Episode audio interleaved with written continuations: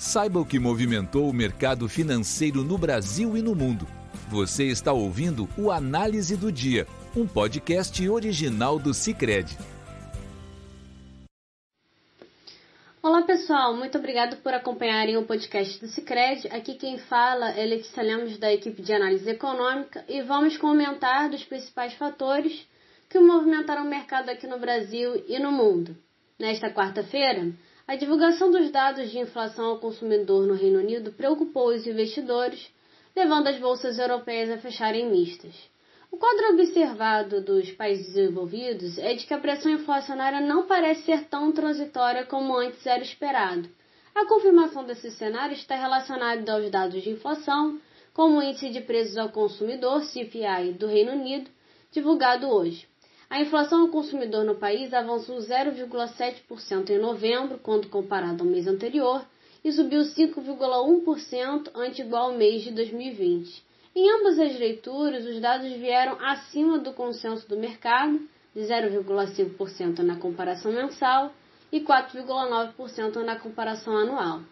Ao analisar o núcleo da inflação ao consumidor, que exclui itens de maior volatilidade de preços, também é possível observar esse aspecto mais permanente do aumento generalizado de preços, visto que o núcleo subiu 0,5% no mês e 4,0% na comparação anual em novembro, números que também superaram as previsões de altas de 0,3% e 3,8% respectivamente.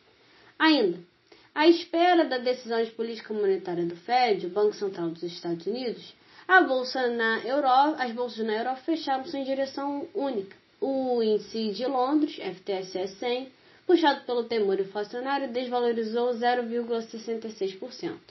Por outro lado, o CAC 40 de Paris subiu 0,47% e o índice alemão DAX fechou em alta de 0,15%. Com isso, o índice pan-europeu Stock 600 fechou em alta de 0,26%. Durante boa parte desta quarta-feira, os investidores operavam com cautela, aguardando a última reunião de política monetária do Federal Reserve.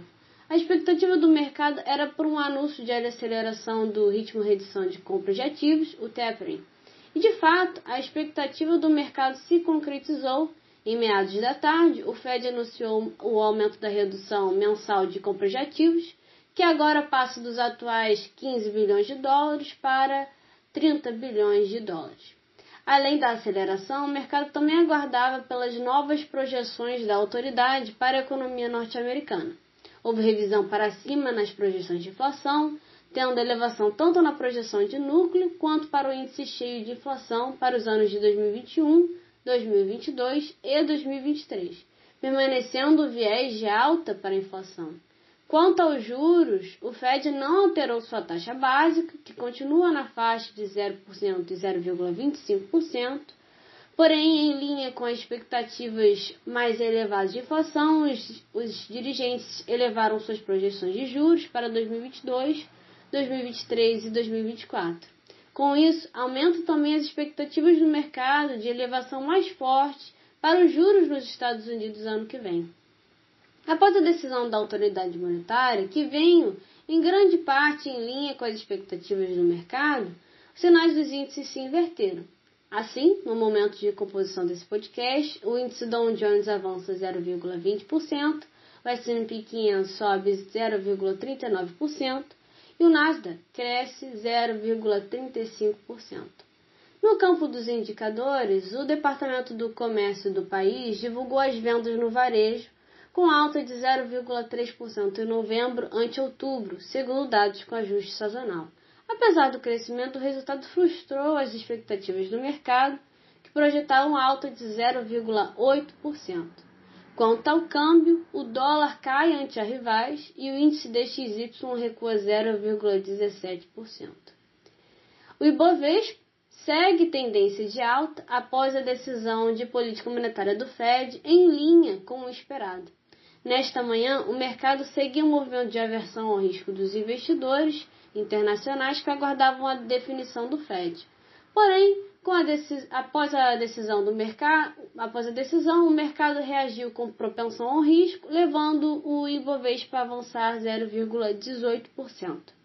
No campo dos indicadores, esta manhã foi divulgado o Índice de Atividade do Banco Central, IBCBR, de outubro, que recuou 0,4% quando comparado ao mês anterior, segundo a série com ajuste sazonal. O resultado veio em linha com a mediana de expectativas do mercado e também em linha com os indicadores setoriais divulgados pelo IBGE.